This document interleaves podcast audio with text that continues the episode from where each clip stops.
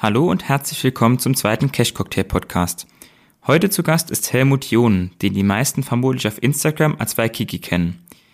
Dort teilt er die Lehren aus seiner 40-jährigen Börsenerfahrung und hat sich für viele zu einem echten Vorbild entwickelt. Helmut erzählt heute unter anderem, wie er es geschafft hat, finanziell frei zu werden und wie sich die Geldanlage besonders vermögender Leute von der Geldanlage der Normalos unterscheidet. Dazu spricht er über seine Meinung zu chinesischen Aktien, seine persönliche Dividendenrendite und seine Rekorddividende, die er jetzt im Mai erhalten wird. Viel Spaß im Podcast mit Helmut.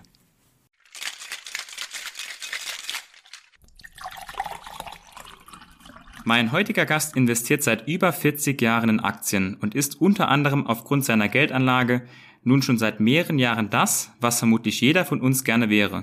Finanziell frei. Es macht also Sinn, diesem Mann ganz genau zuzuhören, wenn er über Geldanlage spricht. Herzlich willkommen, Helmut, und danke, dass du dir die Zeit nimmst.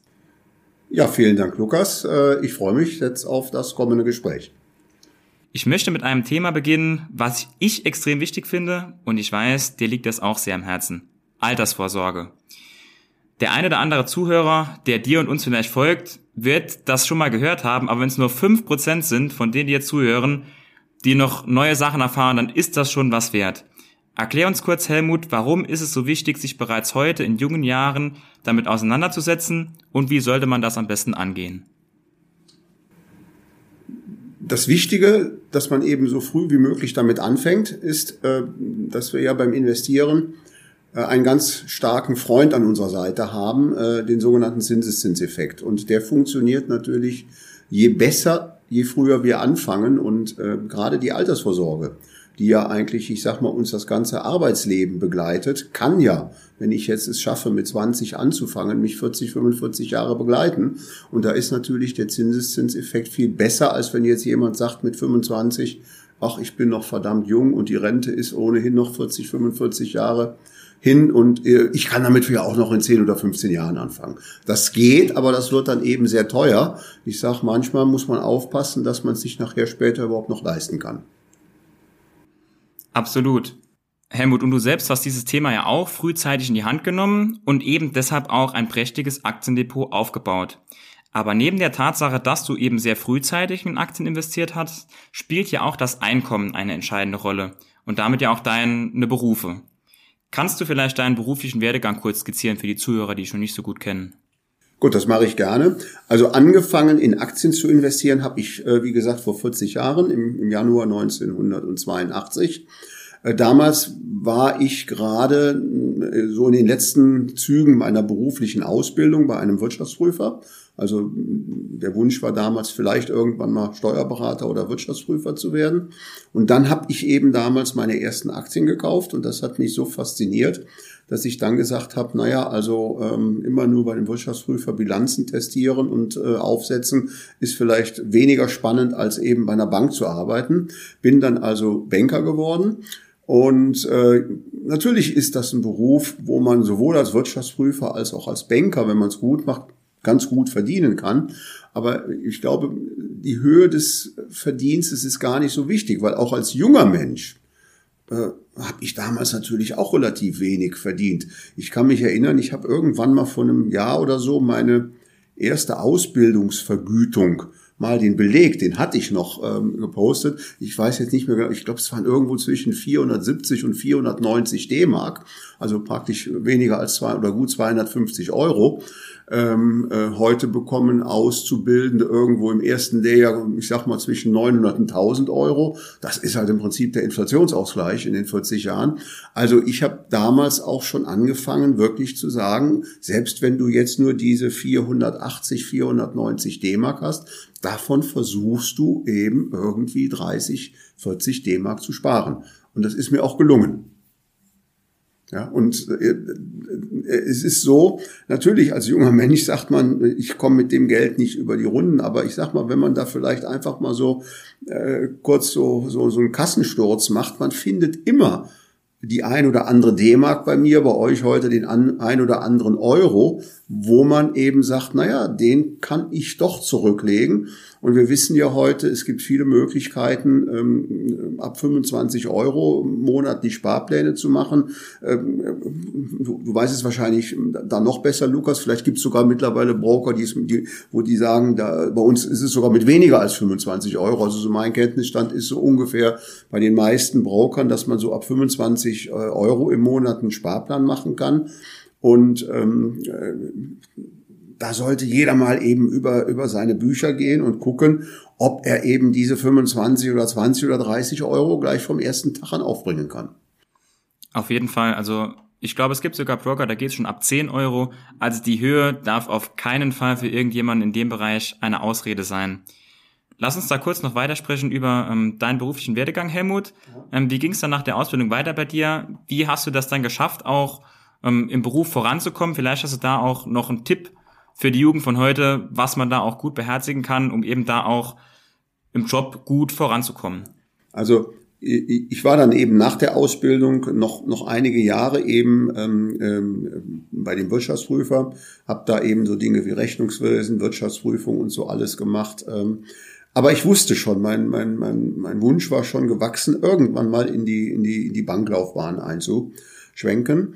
Und äh, das ist mir deswegen auch so gut gelungen, weil äh, ein Rat, den ich an junge Leute gebe, ist immer, wenn immer es möglich ist, versucht beruflich irgendetwas anzustreben, was euch sehr viel Spaß macht. So, die Finanzmärkte haben mich seit meinem ersten Aktienkauf fasziniert, das hat mir Spaß gemacht. Äh, wenn man drüber nachdenkt, kommt man sehr schnell eben auf das Thema Bank, weil das ist ja nun, die befassen sich ja nun mit Wertpapieren und Finanzmärkten. Also lag das nahe, dass ich gesagt habe, da machst du einen Beruf raus. Weil wenn, wenn es dir gelingt, aus einer Sache, die dir, die dir Spaß macht, noch den Beruf zu machen, ja, dann, dann ist das eine unheimliche Voraussetzung äh, für eine gute Zukunft, weil das motiviert dich ja. Also meine Frau hat mal im Spaß gesagt, ich sei eigentlich 40 Jahre arbeitslos gewesen, weil ich ja mein Hobby zum Beruf gemacht hätte. Also ganz wichtiger Tipp, wenn es immer möglich ist, weil es gibt heute junge Leute, die gehen schon, ich sag mal, morgens mit einer geballten Faust in der Hosentasche ins Büro und fragen sich, warum sitze ich jetzt die nächsten acht Stunden da? Ähm, das ist, glaube ich, nicht so äh, dann das Umfeld, wo man dann beruflich erfolgreich wird. Ja, also wenn du morgens, also also ich habe mich praktisch äh, viele Jahre lang sonntags abends schon gefreut, dass ich montags morgens wieder in die Bank gehen durfte. Ja, weil man sich einfach auf den Job dann auch am Montagmorgen gefreut hat. Das glaube ich dir. Das, das ist auf jeden Fall ein guter Schlusssatz äh, zu diesem Thema. Ähm, wenn ich mal kurz drauf eingehen darf, du hast ja ähm, auch bei der UBS gearbeitet und dort auch sehr viele reiche Menschen betreut. Welche Unterschiede gibt es denn da, wenn jetzt jemand ein besonders großes Vermögen hat und das verwaltet werden muss, im Unterschied zu dem Otto Normalverbraucher? Es gibt im Wesentlichen, glaube ich, zwei ganz große Unterschiede. Ähm, sehr vermögende Menschen oder Familien, die denken eben nicht nur darüber nach, wie man Geld an den Finanzmärkten verdient, sondern die haben eine andere Priorität. Bevor man eben Geld verdient, geht es darum, weil sie ja das Geld schon besitzen, dass man dieses Geld sichert. Ja, also Vermögenserhalt ist für sehr vermögende Familien äh, eine noch höhere Priorität, als eben zu sagen, wie verdiene ich jetzt mit dem großen Vermögen weiteres Geld. Aber beides wird eben äh, eben angestrebt, eben Vermögenserhalt und Vermögensmehrung. Ein junger Mensch, der jetzt, ich sag mal, mit 25 Euro seine ersten äh, Monatsbeiträge in den Sparplan, in einen, einen ETF reinbringt, der braucht sich über Vermögenserhalt noch keine Gedanken zu machen. Das, das kommt dann irgendwann im Laufe der Jahre oder Jahrzehnte automatisch, wenn eben das Vermögen anwächst, weil dann lernt man plötzlich, ähm, äh, äh, ja, also hier ist ja nicht nur eben die maximale Rendite, ja, äh, und man sieht ja gerade, jüngere Anleger machen oftmals eben auch, auch, auch den Fehler, falsche Renditevorstellungen zu haben, weil man jetzt dachte, die Börsen sind mal drei, vier Jahre, sage ich mal, mit, mit 15, 20 Prozent gewachsen. Dann, dann entsteht da so ganz schnell der Eindruck, das kann man jetzt die nächsten 20 Jahre durchziehen. Ja, und, und Leute, die dann viel Erfahrung an der Börse schon haben über Jahrzehnte, die wissen, äh, diese, diese Jahre, wo es mal wirklich 15 Prozent und 20 Prozent hoch gibt, die gibt es an der Börse, aber die werden dann eben häufig auch, und das erleben wir zurzeit auch ein bisschen bei diesen Technologiewerten, dann durch Phasen abgelöst, wo es dann plötzlich auch mal ganz schnell 20 bis 40 Prozent oder wir haben es ja aktuell gesehen an der Netflix-Aktie, da reden wir von 37 Prozent an einem Tag und das sind ja schon Hausnummern. So, aber das sind Lernprozesse so und und äh, deswegen, äh, weil weil erfahrene Investoren das eben alles irgendwie ja auch schon mal erlebt haben, kommt eben bei einer gewissen Vermögensgröße dann der Gedanke des, des Vermögenserhalts. So. Und der spielt dann eben eine fast noch größere Rolle als dann eben die Renditeerzielung mit diesem Vermögen. Und der zweite Punkt, äh, der, der sehr auffällig ist, äh, und das ist eigentlich erstaunlich, ähm, ist, dass sehr vermögende Investoren sehr langfristig denken. Warum sage ich, ist das erstaunlich? Ja, also äh, die meisten Kunden, die ich bei UBS hatte, die waren so im Pensionsalter. Also ich sag mal so ab Ende 50 aufwärts oder beginnen Pensions. Also die meisten sehr vermögenden Vermögensinhaber sind eher ja die älteren Kapitalanleger, ja gut, die sich das eben über Jahrzehnte aufgebaut haben. So, die ja eigentlich von der Lebenszeit jetzt, ich sag mal, gar nicht mehr die, die Zeit haben, in, ich sag mal, ein 60-Jähriger über 40 Jahre zu denken. Da braucht er schon ein bisschen Glück, sein 100. Lebensjahr zu erreichen. Aber äh, ich merke immer wieder, dass, dass, dass, dass ältere Investoren strategisch viel langfristiger denken als jüngere Investoren, die jetzt, sage ich mal, mit 20 eigentlich ja irre viel Zeit hätten, ähm, aber äh, in, in Kapitaldingen eigentlich sehr kurzfristig denken, ja, und, und eben auf die Börsen schauen, äh, wie, wie sich die Kurse eben jetzt rasend schnell in die ein oder andere Richtung äh, bewegen. Und man merkt oft bei, bei eben, eben, eben älteren Investoren, dass die sich so für diese täglichen Schwankungen wirklich nur am Rande interessieren. Ja, also, also äh, es ist paradox, ja.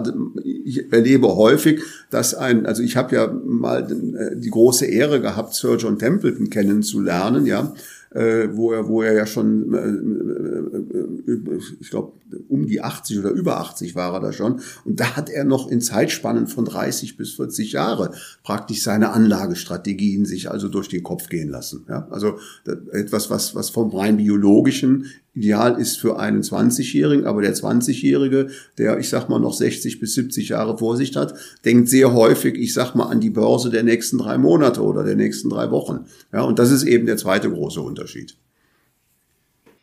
Du hast in dem Berufsleben ja auch viele große Persönlichkeiten kennengelernt. Eine davon hast du gerade schon genannt. Dazu Michael Schumacher, diverse CEOs vieler großer Firmen. Gibt es da vielleicht ein, zwei Personen oder Treffen, die du besonders hervorheben kannst, wo du vielleicht auch eine kleine Geschichte dazu erzählen kannst? Ähm, äh, es gibt viele Geschichten. Es verbietet sich leider über einige Geschichten zu sprechen, weil, weil gerade da, wo es eben um Kunden geht, ähm, äh, ja eben, sage ich mal, eben äh, wir auch ein Bankgeheimnis haben. Aber es gibt auch ein paar ganz tolle Begegnungen, die ich hatte, wo man dann, ich sag mal, einfacher drüber sprechen konnte, könnte, ja, ähm, weil, weil man sie eben, ich sag mal, irgendwo kennengelernt hat oder wusste, man, man, man, man ist mit ihnen zusammen. Und da, da ist, ich sag mal, einer meiner Treffen, wo ich jetzt im Nachhinein also sage, äh, da ist irre viel hängen geblieben, äh, auch, auch an Eindruck. Äh, das war mit Bob Geldorf. Ich weiß nicht, ob der Name äh, jetzt den Jungen, also Bob Geldorf ist ja von der von der Queen geadelt worden. Äh, äh, also wir hatten eine große Hungerkatastrophe in, in, in Afrika in den 80er Jahren und er hat eben diese, diese, diese Band Aid Konzerte weltweit organisiert. Äh, also ein sehr, sehr, sehr bekannter Musiker und äh, es ist schon einige Jahre her und da, da, da sagte mir ein Freund, mit dem ich wusste, meine Frau und ich sind auf dem Wiener Opernball in, in, in, äh, und, und, und, und dann sagte er ja, und, und wir verbringen den Abend auch noch mit Bob Geldorf. Und da war jetzt mein erster Eindruck, Oh ja, also Popmusiker, wenn ihr ihn mal googelt, die typische Karriere, eben Spitzenmusik, aber auch alles, was zu einem Leben eines, eines Künstlers leider oft dazugehört, Alkohol und Drogen und alles, was da ist, habe ich gesagt, okay, das wird ja irgendwie, wie, wie, ich bin gespannt, wie ich mich mit dem Mann äh, den ganzen Abend da in der Loge im, äh, im Wiener Opernball unterhalten kann. Äh, und wir begegneten uns dann und, äh, und äh, das, das geht ja irgendwo so dann mit dem Einmarsch so gegen halb acht los. Und, und, und ja gut, und du tanzt dann da bis zwei, drei Uhr morgens. Und ich war nachher wirklich traurig, dass der Bob Geldorf irgendwann so gegen eins bereits gehen musste, also am frühen Morgen, weil er sagte, er kann leider nicht länger, weil morgen früh ist sein erster Flieger um sieben nach Berlin, weil er um 10.30 Uhr einen Termin bei Bundeskanzlerin Merkel hätte. So, da war ich so traurig, weil wir haben uns so fantastisch unterhalten. Er ist ein wirklich begnadeter Kapitalanleger, also er hat, er hat ja eben mit dieser Musik dann in den 80er Jahren auch Unsummen an Geld verdient, hat vieles natürlich dann auch selbst gespendet. Aber äh, wie gesagt, wir haben uns praktisch von der ersten Minute äh, praktisch bis dann eben so kurz vor eins fantastisch unterhalten und ich war nachher wirklich traurig, als er dann wirklich so gegen eins dann also wirklich aufbrechen musste. Glaube ich dir. Kommen wir zu den User-Fragen und da sind natürlich, wie du dir vorstellen kannst, einige zu deinem Depot ähm, mit dazugekommen.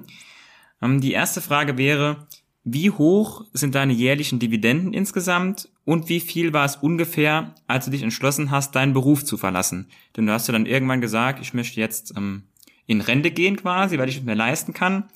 Denn die Überlegung dahinter, die fanden viele User spannend. Wie viel muss das denn sein, dass ich mit den Dividenden als Ersatz für das Gehalt quasi über die Runden komme? Wie hast du da kalkuliert?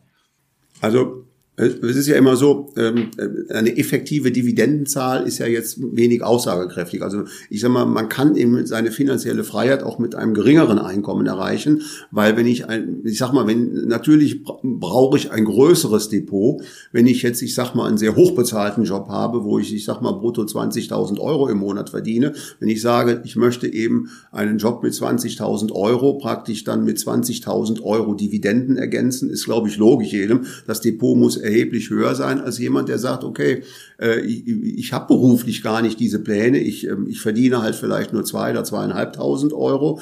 Und mein Ziel ist es, irgendwie schaffe ich das dann vielleicht diese zweieinhalbtausend Euro mal durch Dividenden zu ersetzen. Und dann ist natürlich logisch, dann kann ich das natürlich mit einem sehr viel kleineren ähm, äh, äh, Depot erreichen, mir eben diese 2000 Euro Dividenden im Monat zu ersetzen.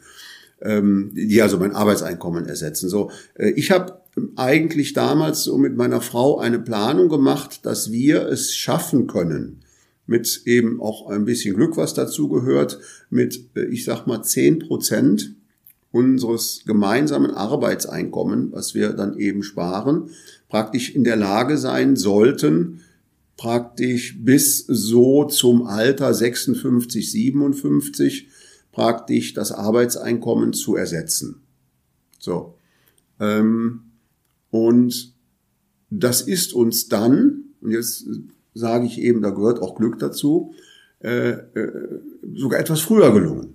Denn ich konnte ja dann bereits 2012, 2013 praktisch mit 53 praktisch den Schritt mit meiner Frau in die finanzielle Freiheit äh, äh, wagen, weil wir eben dann praktisch eine Dividendenhöhe erreicht hatten, äh, die praktisch sozusagen das Arbeitseinkommen dann eben ähm, abdeckte. So, und das lag halt daran, dass davor die Jahre, die zehn Jahre, nämlich von 2000 bis 2010, die schlechteste Börsendekade seit zehn Jahren, seit 100 Jahren war. Jetzt, jetzt würden viele denken, hm, was, das verstehe ich jetzt nicht, ja. Da redet er, wir haben die schlechteste Börsendekade und die hilft ihm dabei, früher in Rente zu gehen. Es ist einfach relativ einfach und logisch, wenn du halt sparst und du fällst in ein totales Kursloch. Also in, in der Zeit von 2000 bis 2010 ist der DAX in einem Jahrzehnt einmal 73 und einmal, glaube ich, 55, 56 Prozent gefallen. Ja, also wir, wir haben ja jetzt alle schon so teilweise einen leicht erhöhten Puls, wenn der DAX jetzt mal 20 Prozent Prozent fällt. Ich habe das dann eben tatsächlich von 2000 bis 2010 erlebt, dass in einem Jahrzehnt der DAX einmal 73 Prozent und einmal, wie gesagt, dann 55 Prozent gefallen ist. So, und das ist natürlich in der Rückwärtsbetrachtung war das ein Geschenk, wenn du Investor bist, weil äh, da waren wir ja noch nicht in dem Status, wo wir gesagt haben, wir konsumieren jetzt Dividenden oder konsumieren möglicherweise eben eben eben auch Kapital aus dem Depot, sondern das war ja noch in dem Aufbau. So, also, also das heißt, also, also finanzielle Freiheit ist ja für jeden was anderes. Ja, also jemand, der sagt, ich für mich ist finanzielle Freiheit 20.000 Euro im Monat, braucht natürlich ein höheres äh, Depot als jemand, der sagt 2.000 Euro im Monat. Oder es gibt ja auch die Leute, die diese Vorstellung haben, ich will eigentlich, mein, mein Job macht mir Spaß, ich will eigentlich vielleicht nur einen halben Tag noch arbeiten, aber ich möchte mir dann oder dann möchte ich mir eben, um die finanzielle Freiheit zu haben, um mir das leisten zu können, nur noch halbtags zu arbeiten, muss ich natürlich 50 50 Prozent meines äh, Arbeitseinkommens dann durch Dividenden ähm, ersetzen. Ein anderer Punkt ist ja auch in der Lebensplanung noch, plane ich jetzt zum Beispiel dann auch mein Kapital zu verzehren, wenn ich sage, ich habe jetzt meine finanzielle Freiheit mit, mit, mit, sage ich mal, Mitte 50 oder so erreicht. So, und machen wir dann einen Plan, sage ich mal, für die nächsten 25, 30 Jahre. Da kann ja eben, äh, äh, das sind ja die monatlichen Summen, die zur Verfügung stehen, äh, viel höher, wenn ich jetzt den Kapitalverzehr noch mit reinnehme. So, bei uns war es so, dass wir gesagt haben, wir wollen eben keinen Kapitalverzehr haben. Das heißt also, die Dividenden alleine sollen ausreichen, um eben den Lebenserhalt eben zu, äh, sicherzustellen ähm, weil, weil bei Kapitalverzehr ist immer so dieses Risiko der Langlebigkeit. Ja, äh, ich kann dann zwar wie ein Lebensversicherer mit einer statistischen Wahrscheinlichkeit rechnen, dass ich, ich sag mal, als Mann, äh, glaube ich, 81 oder 82 wäre.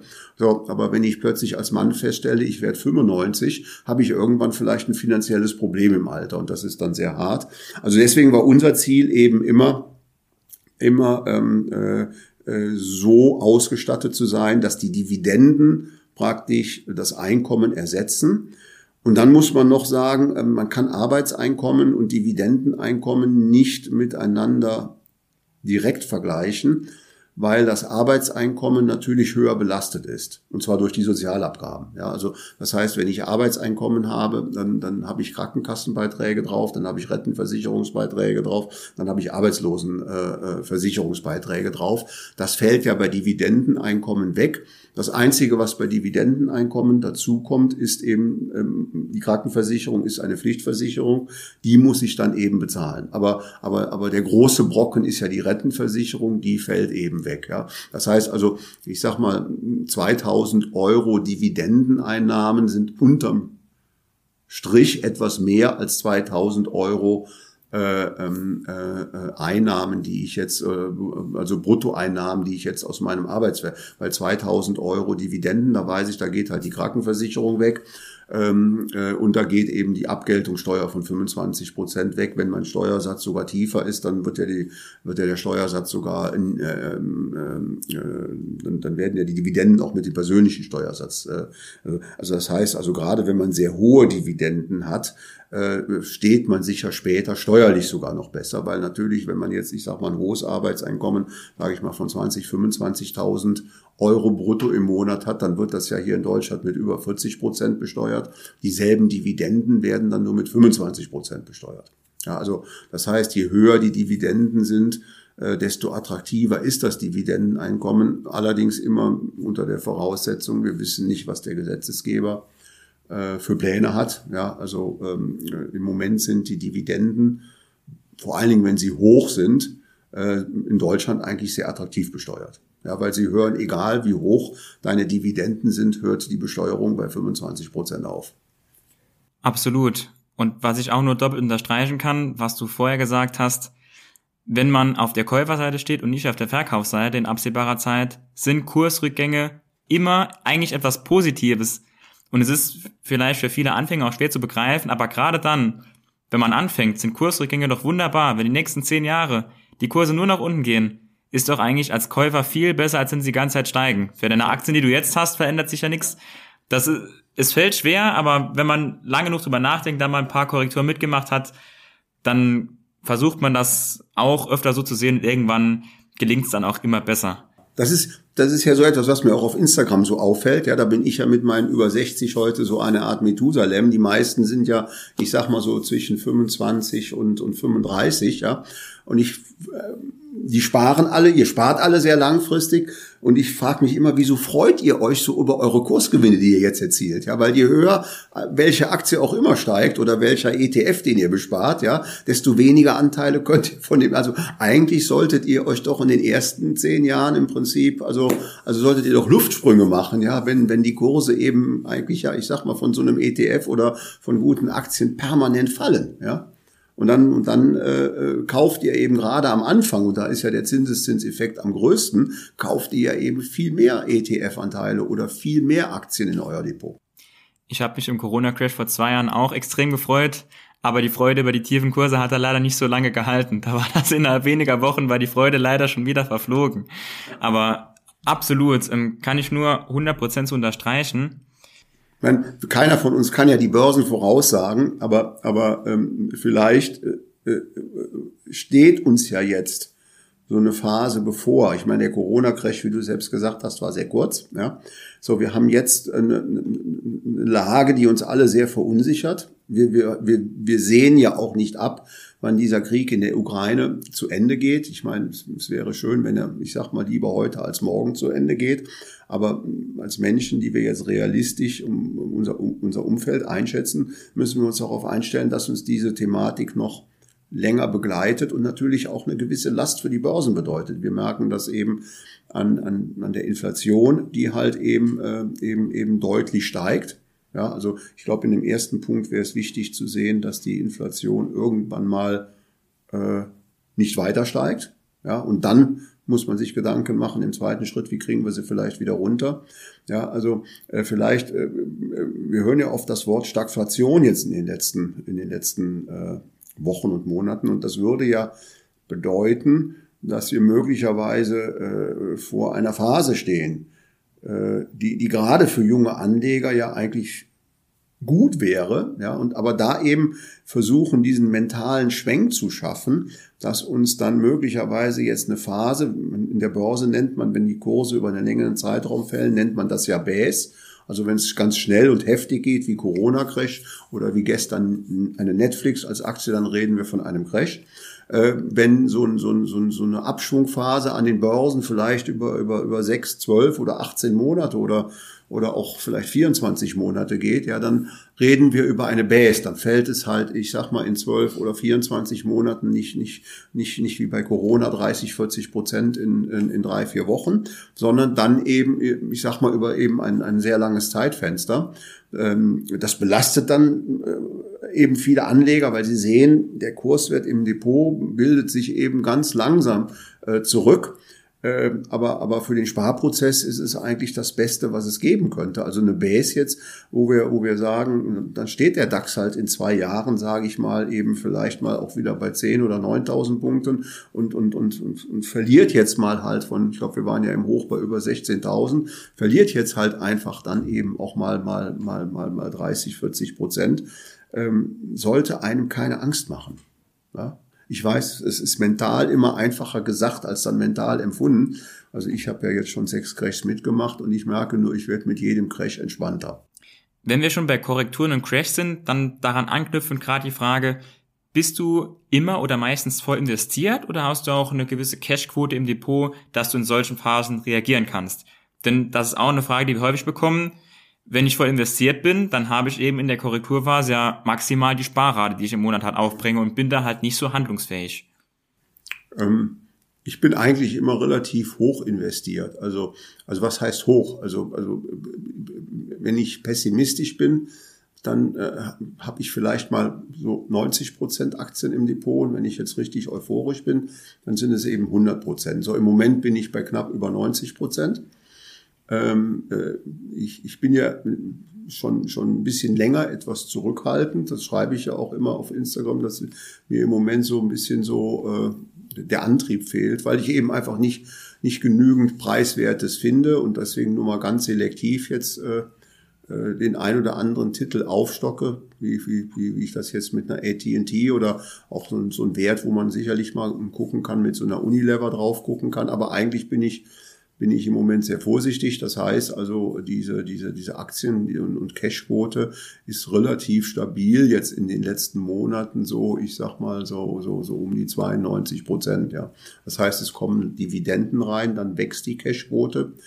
Aber wenn das Depot weiter ansteigt, dann, dann, dann bleibt die Cash. Also das heißt, wenn du dann jedes Jahr drei Prozent mehr dein Cash erhöhst, weil du eben im Endeffekt deine Dividenden nicht reinvestierst, aber der Aktienmarkt dann drei oder fünf Prozent hochgeht, ist deine Cashquote ja praktisch dann unverändert. Ja, weil deine Aktien natürlich im Verhältnis zum Cash dann eben auch, das heißt also, wenn die Börsen zehn Prozent ansteigen und du legst deine Dividenden von drei, dreieinhalb Prozent nicht an, sinkt, trotz dass du die Dividenden eben praktisch auf dem Konto sammelst, sinkt ja eigentlich deine, deine äh, äh, Cashquote so und, und mein Depot ist ja in diesem Jahr noch leicht im Plus mit fünf Prozent. Ich sammle eben die Dividenden überwiegend, so, sodass die Cashquote relativ stabil bei mir so knapp, knapp so bei 92 Prozent im Moment ist. Das, das kann ich für mich übrigens genauso sagen. Ich mache es auch meistens so, dass so zwischen 5, 8, 10 Prozent Cash ähm, aus subjektiven Gründen. Es ist ja nichts, wo man jetzt sagt, rein rechnerisch macht es irgendwie Sinn, weil rein rechnerisch, statistisch ist ja voll investiert eigentlich das Beste. Aber es fühlt sich einfach jetzt aus meiner persönlichen Sicht ein bisschen besser und wohler an, wenn man weiß, ich könnte immer noch reagieren, wenn es jetzt in irgendwas passiert auf der ganzen Welt, es gibt irgendeinen Absturz und dann kann ich auf Schnäppchenjagd gehen und mir sind nicht die Hände gebunden und ich gucke einfach nur zu. Ist einfach eine subjektive Geschichte, die man vielleicht mit ein bisschen verpasster Rendite bezahlt. Aber jetzt, wo ich höre, dass du es eigentlich ja so ähnlich machst, ähm, bestätigt das nur noch mehr, dass man das auf jeden Fall auch über einen sehr langen Zeitraum eigentlich erfolgreich so machen kann. Ansonsten, ähm, nächste Userfrage wäre, welcher Zukunftsmarkt der nächsten 20 Jahre ist für dich derzeit der interessanteste? Das kann eine Branche sein, es kann aber auch ein Land oder eine Region sein, wo du sagst, jetzt 15, 20 Jahre voraus, da sehe ich eigentlich große Chancen. Also bei uns, ich sag mal, in den entwickelten Industrieländern, also rede ich jetzt mal von, von Westeuropa oder auch den Vereinigten Staaten, äh, gefällt mir die, die, äh, die Pharmabranche sehr gut. Das hängt damit zusammen, dass ähm, äh, eben in Westeuropa und auch in den Vereinigten Staaten wir ja eben eine zunehmend älternde oder alternde Bevölkerung haben. Äh, und, und es gibt ja Untersuchungen, dass eben äh, der Großteil der, der, der Medikamente, die ich eben einnehmen muss in meinem Leben oder der medizinischen Behandlungen, die dann eben äh, notwendig werden, ich sag mal so jenseits des 70. Lebensjahres stattfinden. So. Und, und in Amerika und in Europa äh, wissen wir ja, dass wir demografisch eben da in so eine alternde Gesellschaft reinwachsen, äh, die dann zwangsläufig eben äh, in Zukunft höhere oder, oder öfters regelmäßig medizinische Behandlungen in Verbindung halt dann mit der Medikamenteneinnahme und, und verschiedenen Therapien brauchen. Deswegen bin ich eben für die gesamte Gesundheits-Pharmabranche äh, sehr zuversichtlich wenn ich äh, ein anderes Thema, was glaube ich jetzt auch viele interessiert, das ist natürlich die Frage China, äh, äh, die zweitgrößte Volkswirtschaft, die möglicherweise ja sogar von der, von der Größe ihrer Wirtschaft die USA irgendwann mal einholen wird. Also Kaufkraft paritätsmäßig hat China ja praktisch die USA schon eingeholt. Ähm, aber da, da haben wir im Moment natürlich so ein paar politische Fragezeichen, wo, wie entwickelt sich das Land? Ähm, äh, ich bin da trotzdem sehr, sehr zuversichtlich, weil ähm, ich hoffe, die Politik wird die Erkenntnis gewinnen, dass wir nicht ohne China, also der Westen, die USA und Europa nicht ohne China, aber China auch nicht ohne uns kann. Ja. Das, was wir ja jetzt leider, also ich sage mal so, eine Entwicklung des Verhältnisses zu China, so wie wir es jetzt zur Sowjetunion erleben, wäre für die gesamte Welt also ein Desaster. Ja, und äh, ich hoffe, dass man das eben eben eben verhindern kann. Äh, äh, Russland ist halt wirtschaftlich im Vergleich zu China ein Zwerg und, und Russland äh, äh, das, das kann man verkraften und, und äh, aber, aber China wäre natürlich global eine Katastrophe und deswegen baue ich da auch auf die Vernunft der, Polit, der Politik global, dass man das nicht eskalieren lässt. Und ähm, wenn ich mir die Bewertungen in China angucke, sind die natürlich drastisch tiefer als vergleichbare Bewertungen in Europa oder in den USA. Also dass, dass China eben mal irgendwann ein, für viele Jahre ein, ein, ein, ein hochrentables, spannendes Investmentfeld werden kann. Also ich selbst bin mit ungefähr 10, 12 Prozent äh, äh, dort investiert. Äh, das läuft im Moment schlechter als, als Investments in den USA, aber da bringe ich eben geduldig die Zeit mit, weil ich denke, ich bin da sehr positiv, also dass wir eben im Prinzip feststellen werden, ähm, man braucht sich. Ja, die Chinesen brauchen sogar die Amerikaner und, äh, und, und die Europäer noch dringender als wir die Chinesen. Ja, obwohl, wobei auch für uns, also wenn wir uns heute mal überlegen, äh, wo eine Daimler heute stehen würde oder, oder eine LVMH-Aktie, wo die stehen würden, ohne ihren Markt China, ja, dann, dann, äh, dann, dann wären diese Aktien locker 30, 40, 50 Prozent tiefer. Und das, da reden wir ja nicht nur über Aktienkurse, sondern auch über Arbeitsplätze. Ja, also die dann eben äh, äh, bei, bei großen Konzernen in Europa und in den USA verlieren äh, würden, wenn wir den Markt in China nicht hätten. Also ich, ich, ich bin da sehr, sehr, sehr positiv, ähm, auch weil die Chinesen in den Dingen relativ pragmatisch sind. Ähm, die Chinesen äh, sind da den Amerikanern sehr viel ähnlicher, als wir das heute schon denken.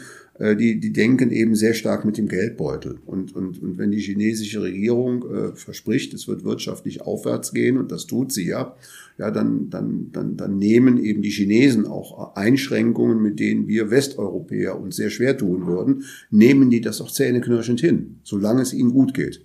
Ja, also äh, und das ist ja jetzt das große Problem, was China hat mit dieser ähm, Wirtschaftsschwäche.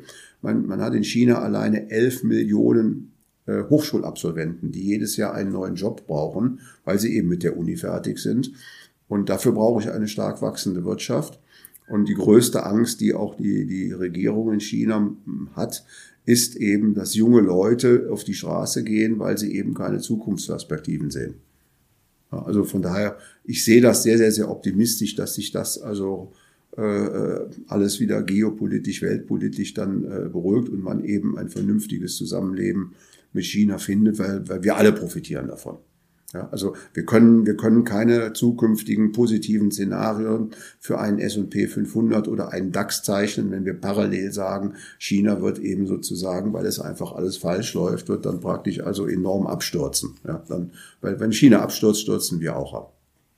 Auf diese Beruhigung hoffen wir alle auch, aber natürlich nicht nur wegen der Börse. Also wäre sicherlich auch abgesehen von der Börse ganz, ganz schlecht allgemein für die Globalisierung auch, wenn wir das nicht hinbekommen.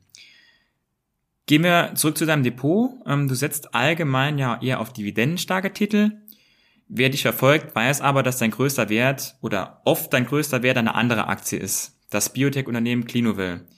Kannst du vielleicht den Zuhörern, die dich nicht so gut kennen, mal kurz erklären, wie kam es denn dazu? Ähm, also Clinovel ist ein, ein, ein, ein, ein Biotech-Unternehmen, äh, das habe ich kennengelernt 2006, also ähm, durch Florian Homm, ähm, weil ähm, ein, ein, ein Freund von mir in Zürich, der, der, der kontaktierte mich und sagte äh, und fragte, ob ich Zeit hätte für ein Mittagessen mit Florian Homm. Und er hätte eben einen CEO eines Unternehmens bei sich der würde ein neues Unternehmen vorstellen und Florian Homm ähm, sei begeistert von dem Unternehmen und dem CEO und der Aktienkurs würde sich mindestens verhundertfachen. Ja. Äh, das Unternehmen war damals in einer desolaten Lage, deswegen brauchte es ja eine Kapitalerhöhung. Aber ich bin dann hingegangen, habe an diesem Mittagessen teilgenommen, habe dann dort den Florian Homm kennengelernt. Ähm, da hat mir das eine Gespräch gereicht, dass ich sage, das ist ein Mensch, mit dem brauche ich mich persönlich nicht mehr zu äh, treffen, weil, weil er ja, ich sag mal leider Gottes ja auch mittlerweile zwei Haftbefehle hat, die gegen ihn äh, äh sind. Aber er hat uns dieses Unternehmen sozusagen vorgestellt. Äh, er hat mir den CEO vorgestellt. Wir waren begeistert von dem Unternehmen, wir waren begeistert von dem CEO. Und dann haben wir eben, äh, dann, dann habe ich mit einigen anderen Investoren und Kunden, also Kunden, Investoren von der UBS, haben wir gesagt, wir nehmen an der Kapitalerhöhung äh, teil und zeichnen eben ich glaube, es waren damals 900.000 Aktien, äh, die wir aus dieser Kapitalerhöhung abnehmen. So, und da haben wir dann auch schon die Schattenseiten von Florian Homm gesehen, weil Florian Homm war damals der größte Aktionär, allerdings mit Kundengeldern. Das heißt, er hat also Kundengelder in dieses Unternehmen Clinovel gesteckt hat damit den Aktienkurs natürlich sehr schnell nach oben getrieben, der sich innerhalb von einem Jahr, glaube ich, verfünffacht hatte damals, ja. Und dann ähm, kam einmal A die Finanzkrise und dann kam eben auch heraus, dass äh, die Kundengelder sozusagen dann weg waren. äh, Clinuvel dann 80, 90 Prozent abstürzte und Florian Homm privat eben im Prinzip wohl diese Aktie geschortet hatte. Ja, also das, wenn man so, das heißt, das hat dann Clinuvel viele Jahre zurückgeworfen. Und, ähm, und äh, äh, wenn man einmal so eine Erfahrung dann macht mit so einem Geschäftsmann, dann sagt man sich, also da kann man seine Zeit in Gesprächen also, also anders investieren.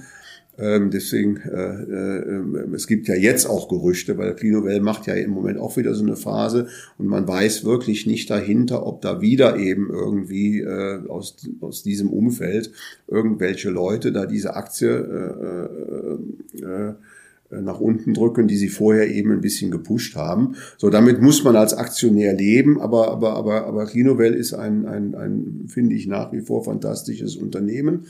Der Kurs hat sich eben seit der äh, Kapitalerhöhung auch unter starken Schwankungen kräftig erholt. Ähm, ähm, äh, wir hatten damals einen Einstand von 1,75 Euro. Die Aktie ist jetzt so zwischen 12 und 13 Euro. War allerdings natürlich letztes Jahr bei, bei 26, 27 Euro schon, schon, schon doppelt so hoch.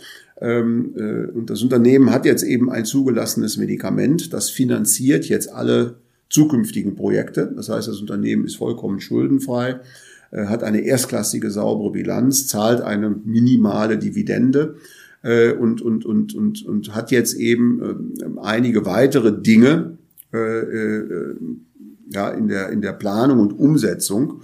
Und äh, ich sag mal, wenn nur eins dieser Dinge aufgeht, könnte das den Chorus eben nochmal äh, sicherlich irgendwo in dem Faktor fünf bis sechs. Also wir haben ja jetzt eine Market Cap bei diesem Unternehmen von, von, von, von 880, 850, 880 äh, Millionen.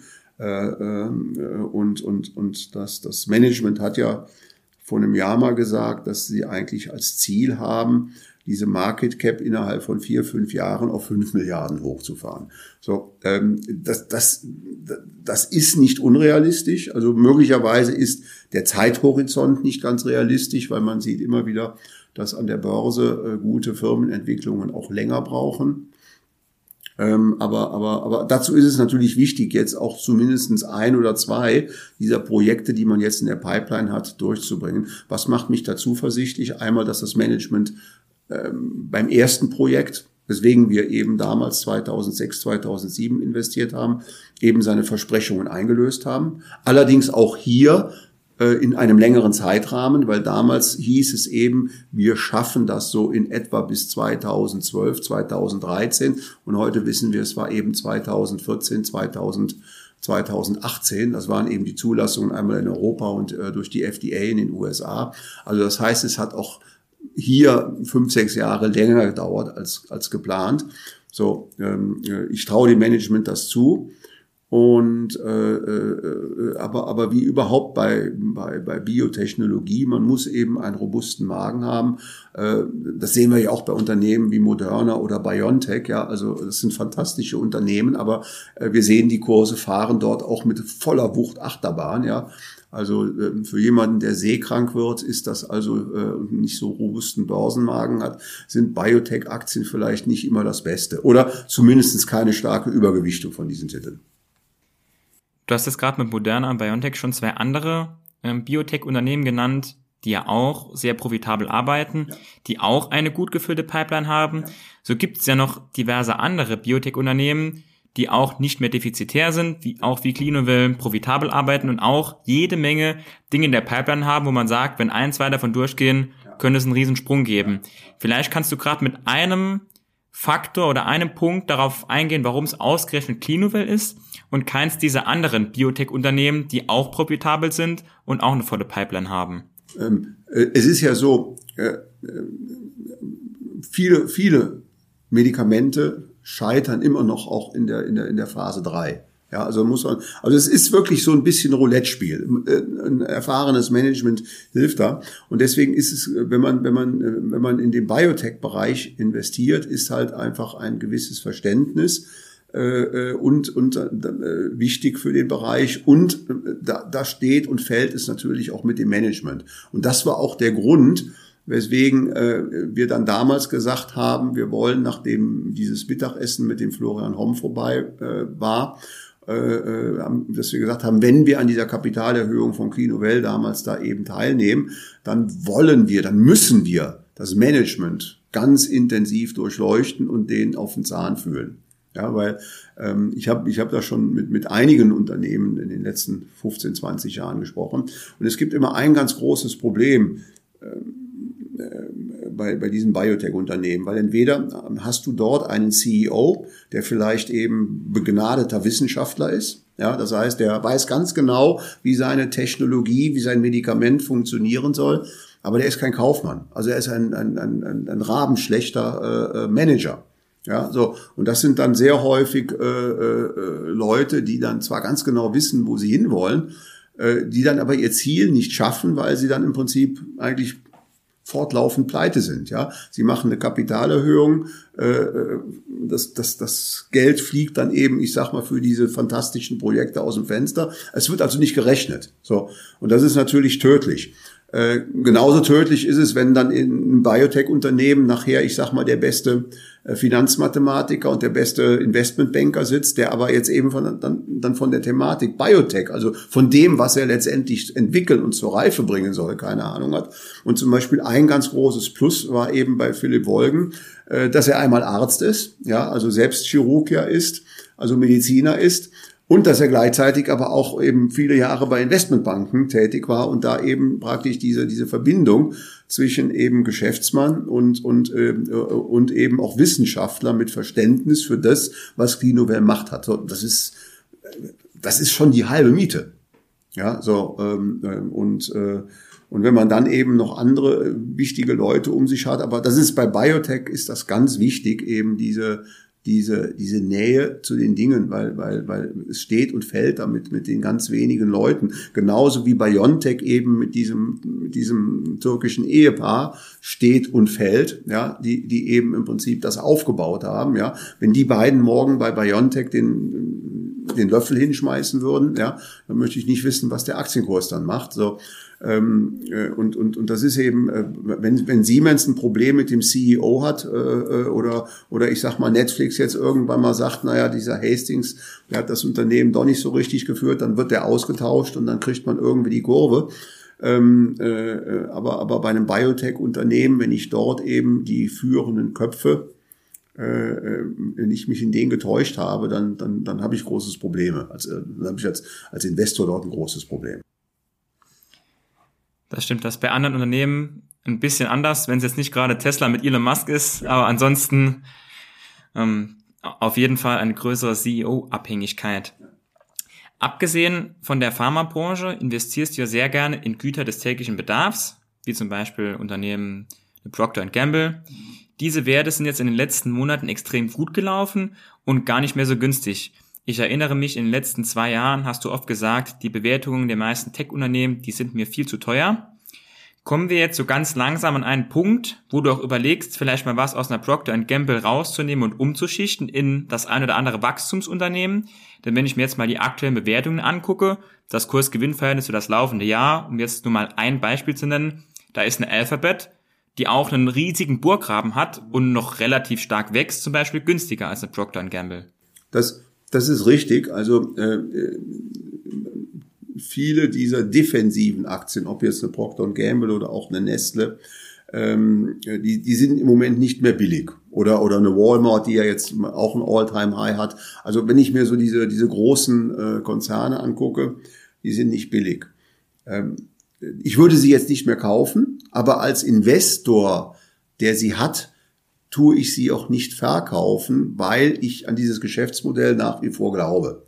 Ja, ähm, und, und, und das Problem ist ja immer, ich kann mich ja auch irren. Genauso wie ich sage, selbst wenn natürlich, ich sag mal, eine Procter Gamble jetzt mit einem KGV, was auf die 30 zugeht, nicht mehr preiswert ist, ja, ähm, das ist keine Garantie, dass das KGV, wenn wir uns nächstes Jahr treffen und unterhalten, vielleicht dann bei 35 oder 40 ist, ja. Aber, aber was ich jetzt nicht mehr tue als Investor, ist äh, zu sagen, ich stocke jetzt mit, mit Dividenden, die ich auf dem Konto habe oder mit Cash, eine Procter Gamble oder eine Walmart oder eine Nestle äh, auf. Äh, da ist der glückliche Umstand, dass es immer Unternehmen gibt, die was Ähnliches machen, wie sage ich mal Procter Gamble, äh, denen es im Moment nicht so gut geht. Ja, also Procter Gamble kann ich ganz gut zum Beispiel mit einer Unilever vergleichen. So, die läuft ja kursmäßig eben eben äh, äh, nicht von All-Time-High zu All-Time-High, sondern dümpelt, ich sag mal, unter leichter Abwärtstendenz so ein bisschen Richtung Süden. Äh, ist aber nach wie vor ein Qualitätsunternehmen. Ja? Äh, ein Qualitätsunternehmen, was, was in den letzten ein, zwei Jahren ähm, ein, zwei Dinge nicht so gut geregelt und gelöst hat wie Procter Gamble. Aber da kann ich mal eine praktische Story erzählen. Auch als ich Procter Gamble gekauft habe, äh, damals in den 90er Jahren bei mir, 94, 95, ich muss jetzt mal nachgucken, 94, 95, so, äh, Nee, es war, es war ein bisschen später. Also ich habe jedenfalls damals, da habe ich auch irgendwo, bei mir findet man da einen Post, da sind dann auch die genauen Jahreszahlen. Ich habe Procter Gamble damals gekauft und bin mit dieser Aktie dann erstmal 30, 40 Prozent baden gegangen. Weil Procter Gamble damals eben auch in so einem Hochstand und dann einige Managemententscheidungen nicht, nicht ganz optimal waren und dann, dann fiel der Kurs, während alle anderen Aktien eben fielen. So, und, im Moment ist Unilever da und, und jetzt man, manche Anleger sagen, jetzt lohnt es, wir schreiben jetzt Leute, soll ich nicht jetzt Unilever verkaufen und Procter Gamble dafür kaufen? Das würde ich jetzt definitiv nicht empfehlen. Es sind beides Qualitätsunternehmen äh, wie du sagst, ähm, viele dieser Qualitätsunternehmen, weil sie jetzt sehr viel Geld von Investoren angezogen haben, sind jetzt nicht mehr billig. Aber ich verkaufe trotzdem keins, weil ich glaube ja an die Unternehmen. Ja, also, also es ist ein Unterschied, ob heute, ich sag mal, eine Netflix ein KGV von 30 hat oder eine Procter Gamble. Weil bei Procter Gamble habe ich zwar auch keine Garantie, aber eine sehr hohe Gewissheit, dass es die in 30 Jahren immer noch gibt. Ähm, bei einer Netflix weiß ich das nicht, ob es die in 30 Jahren noch gibt weil vielleicht das Geschäftsmodell eben disruptiert wurde und, und eben im Prinzip, ja, man feststellt, Netflix brauchen wir nicht mehr. So, ähm, bei Procter Gamble, da haben wir das seit Jahrzehnten, bei Colgate Palmolive, bei Walmart, äh, es, es gibt Geschäftsmodelle, die, die, die, die bewähren sich seit, seit fast Jahrhunderten, sage ich mal. Ich meine, äh, Procter Gamble zahlt jetzt, glaube ich, seit über 60 Jahren steigende Dividenden, also praktisch äh, und, und, und das Unternehmen hat zwei Weltkriege überlebt und überstanden. Also da, da muss man sich weniger Sorgen machen als bei einer, als bei einer Netflix möglicherweise, wo man sagt, gibt's da in 30 Jahren das Geschäftsmodell noch? Absolut. Die täglichen Güter wie eine Zahnpasta und Toilettenpapier, die werden einfach weiter gebraucht. Egal ob Corona-Krise ist, ob Ukraine-Krieg ist. Die, die, die Güter brauchen wir trotzdem. Ja, also es, es, ich sag mal alles, was wir, was wir, was wir täglich brauchen, es, also das geht mit Essen und Trinken. Also ich sag mal, das, das gilt ja nicht nur für eine Procter Gamble, das gilt für eine PepsiCo, das gilt für eine Coca-Cola äh, die ja auch beide im Moment All-Time-Highs haben. Ja, also, also Coca-Cola jetzt irgendwo bei, bei über 65, ähm, äh, äh, eine PepsiCo eben eben auch beim All-Time-High und natürlich auch nicht mehr billig. Ja, ich glaube, also PepsiCo definitiv schon im KGV über 30, bei Coca-Cola könnte es jetzt mm, ja an der Grenze zu den 30. Also ich hab, muss jetzt mal die, die aktuellen Zahlen habe ich jetzt gerade nicht im Kopf. Aber das ist, und das sage ich ja immer, das ist nicht mehr preiswert. Und das wäre für, also das heißt, heute würde würde ich möglicherweise neues Geld mal in einen Technologiewert äh, hereinbringen, wo ich glaube, äh, da ist eben ein zukünftiges Geschäftsmodell. Äh, äh, und die Bewertungen, sage ich mal, plötzlich tiefer sind als bei einer Procter Gamble und parallel dazu eben immer noch, noch das Wachstum. Wobei äh, auch da zeigt uns die Historie, wie schwer das ist. Also aus den 80er Jahren, also ich sag mal Mitte der 80er Jahre war das, was heute Microsoft, Google und Amazon in einem ist, war damals IBM. Absoluter dominierender Player. Also, also äh, die hatten, die hatten, also wenn man damals so sich Medien in den 80er Jahren, die hatten eine Machtstellung, ja, also, also dagegen ist die Machtstellung von, von, von, von Alphabet oder, oder Google heute wirklich noch schwach, schwach anzusehen, weil die waren wirklich de facto konkurrenzlos. Also äh, die brauchten gar keinen Burggraben, weil es gar keine Konkurrenz gab.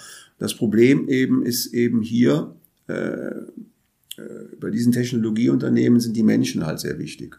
Und wenn dann eben vier IBMler auf die Idee kommen, äh, zum Beispiel dann äh, IBM zu verlassen und dann, äh, ich sag mal, äh, Deutschlands teilweise größtes Unternehmen SAP aufzubauen, dann fehlt da was, ja. Und, und, ähm, und das ist ja auch genauso möglicherweise bei Meta und Google ein gewisses Risiko, dass irgendwann mal jemand sagt, wieso soll ich den Mark Zuckerberg jetzt noch reicher machen?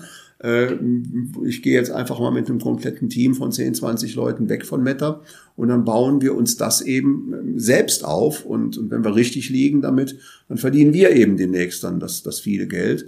So, und das ist eben natürlich ein, ein, ein Risiko, was, was heute, was heute eben, eben schwer, schwer abzuschätzen ist. Ähm, ähm, was man immer bei diesen Technologiefirmen, weil, weil wir haben ja über Procter und Colgate gesprochen, die eben 60 Jahre Dividenden zahlen. Ähm, IBM gibt es heute noch. So, und die versuchen jetzt wieder irgendwie auf die Erfolgsspur zu kommen. Aber äh, es gibt heute Unternehmen, die damals in den 80er Jahren, als ich anfing, so klanghafte Namen hatten, wie heute eben Apple, wie heute eben Netflix, wie heute eben Meta, die gibt es heute gar nicht mehr. Also ich weiß, ich sagt dir Compaq Computer noch was. So, Compaq war mal so ein Gigant, der entstand neben IBM. Die waren, die waren plötzlich da und, und, und, und waren dabei eben, eben, eben, äh, sie wurden dann mal Ende der 80er Jahre gehandelt als die einzigen, die eine Chance hätten, IBM vielleicht mal vom Thron zu stoßen. So ist sie nicht gelungen und irgendwann sind sie dann nicht vom, nicht auf den Thron gestiegen, sondern abgestürzt. Und also, also ich könnte jetzt, ich sag mal, irgendwie so ein Kurszettel aus den 80er Jahren, äh, wo ich sage, das waren klanghafte Namen, so wie, wie heute eben die klanghaften Namen diese Fangaktien sind. Und, äh, und davon gibt es heute 60 bis 70 Prozent nicht mehr. Anders als eben bei, bei Procter Gamble, bei, bei Walmart, bei McDonalds, äh, äh, bei Colgate, bei Unilever, ja, die, die es eben, die es, die es eben schon seit Jahrzehnten gibt und die seit Jahrzehnten große, erfolgreiche Unternehmen sind, aber eben langsam wachsen. Letzte Frage zu deinem Depot. Ich glaube, die vielen User-Fragen zu deinem Depot kommen auch daher, weil du vor ein paar Monaten, glaube ich, mal gepostet hast, wie du einen Monat Dividenden erhalten hast. Und das waren, glaube ich, 20.000 Euro, sowas in den Dreh. Und das hat die Leute unglaublich beeindruckt. Dass jemand das mit jahrzehntelanger Arbeit quasi geschafft hat, so eine Dividende zu erzielen. Ähm, ich verstehe jetzt, wenn du irgendwie die absolute Höhe der Gesamtdividenden sagst, das tut jetzt auch nichts zur Sache. Aber vielleicht kannst du den Leuten mal kurz sagen, wie die ungefähre Dividendenrendite ist, die du so in Bezug auf dein Depot bekommst dass man da mal so im Durchschnitt sagen kann, denn es gibt ja auch viele Unternehmen, die eine sehr, sehr hohe Dividende ausschütten, ja. wo aber dann kleine Fragezeichen dahinter stehen, wie konstant das ist. Ja, gut, also die Dividendenrendite verändert sich ja auch in meinem Depot täglich mit den Kursen. Die liegt irgendwo so im Moment bei, bei, bei, bei knapp über drei Prozent. Ähm, da sind eben Titel dabei, die recht hohe Dividenden aktuell zahlen. Eine Daimler ist im Moment eine attraktive Dividende, eine AT&T ist attraktiv, obwohl sie die Dividende ja gerade gekürzt haben. Aber auch in meinem Depot gibt es natürlich eben dividendenlose oder fast dividendenlose Titel. Also eine Clinuvel ist fast dividendenlos, also ich sage mal die 0,2 Prozent. Dividendenrendite machen, den Kohl nicht fett oder Warren Buffett ist eines meiner großen Vorbilder. Also das heißt, entsprechend ist eine größere Position in meinem Depot auch Berkshire Hathaway, die ja überhaupt gar keine Dividende zahlt. Äh, ich habe im Moment ein, zwei Turnaround-Kandidaten, die eben in diesem Turnaround wie Coty dividendenlos vorübergehend sind. Also übers gesamte Depot weg ist die im Schnitt liegt die bei, bei, bei, bei knapp über drei Prozent. Ja, aber gut, wenn die Kurse morgen zehn Prozent steigen, dann rutscht sie, was weiß ich, auf 2,9, 2,8 Prozent. Wenn die Kurse jetzt, sage ich mal, zehn Prozent, äh, zehn Prozent fallen, geht sie halt, ich sag mal so, auf, auf 3,3, 3,4 Prozent. Aber, aber eigentlich liegt sie, liegt sie immer, immer so, so irgendwo bei, bei drei oder knapp über drei Prozent. Helmut, wir sind beim Schluss angelangt. Die letzten Worte gehören dir. Was möchtest du unseren Zuhörern noch mit auf den Weg geben? Oder wo haben die Zuhörer auch vielleicht mal die Chance, dich persönlich zu treffen in nächster Zeit? Ähm, was möchte ich den Menschen auf den Weg geben? Ja, nehmt euch die Zeit für, für, für Anlage. Also, also ähm, Kapitalanlage ist, wenn man es seriös und ernsthaft betreibt, ein, ein Marathonlauf. Allerdings mit dem sehr angenehmen Nebeneffekt, ja, bei einem Marathonlauf werde ich ja immer müder im Laufe der Zeit, ja, als Börsianer. Äh, wenn ich dann so meine Dividendenentwicklung sehe, die fällt nachher immer einfacher. Ja, also, also ähm, du hast ja vorhin nochmal gesagt, ich hatte ja einen anderen Post nochmal gesagt, also, also auch was Dividenden, äh, man macht ja immer so Steps. Also viele Junge posten ja heute das erste Mal über 50 Euro Dividende. So und ich habe auch Steps gehabt. Ich hatte vor ein paar Wochen mal einen Post gemacht. Also meine erste Dividende im Mai 1982, weil da war ich ja junger Aktionär.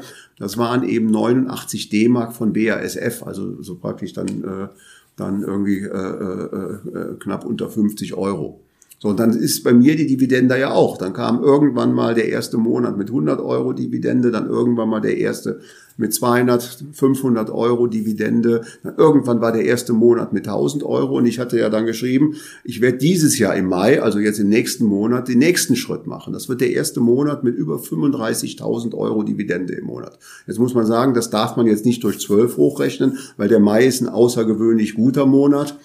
Ähm, aber, aber das ist wieder ein Step. Das habe ich bisher auch noch nicht gehabt. Und, und, und, und, und da muss ich sagen, äh, äh, die Dividende in eurem Depot von 100 auf 200 Euro zu verdoppeln, ist richtig harte Arbeit. Ja, und man, man, man denkt ja manchmal, lohnt sich das überhaupt bei den kleinen Beträgen? Ja, weil ich, wenn ich jetzt 100 Euro Dividende, den nächsten Step von 100 auf 200 schaffe, Gott, was kann ich, da, da kann ich keinen Urlaub für machen, da kann ich vielleicht irgendwie ein, zwei Mal für essen gehen, aber lohnt sich das dafür? Aber, aber das ist ja eben dieser Zinseszinseffekt, ja, dass nachher eben diese, diese, diese, diese, diese Sprünge immer größer werden. Ja, und das heißt also, wenn dann nachher, ich sag mal, natürlich sind, ich sag mal, eine Dividendenerhöhung, wie sie, wie sie äh, wie sie jetzt Procter Gamble letzte Woche davon von knapp fünf, fünfeinhalb, sechs Prozent gemacht hat, natürlich auf 100 Euro nur sechs Euro, aber wenn du dann eben irgendwann mal, einfach weil die Aktie eben über die letzten 25, 30 Jahre massiv gewachsen ist, du eben auch immer wieder neue Aktien vielleicht dazugekauft hast über Sparpläne,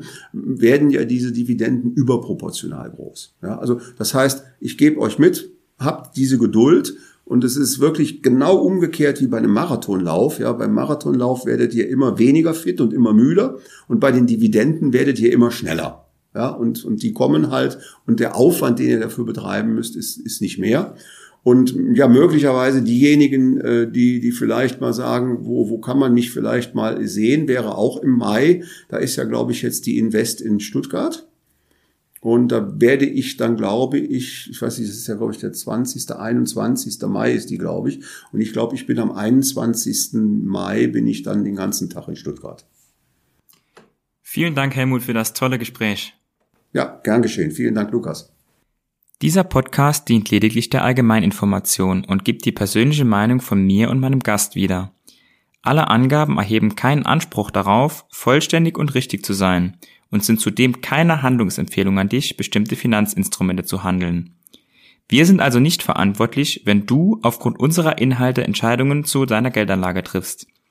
Wir machen in diesem Podcast keine Anlageberatung, denn wir wissen ja auch im Einzelfall gar nicht, ob eine bestimmte Aktie zum Beispiel für deine persönliche Risikobereitschaft geeignet ist.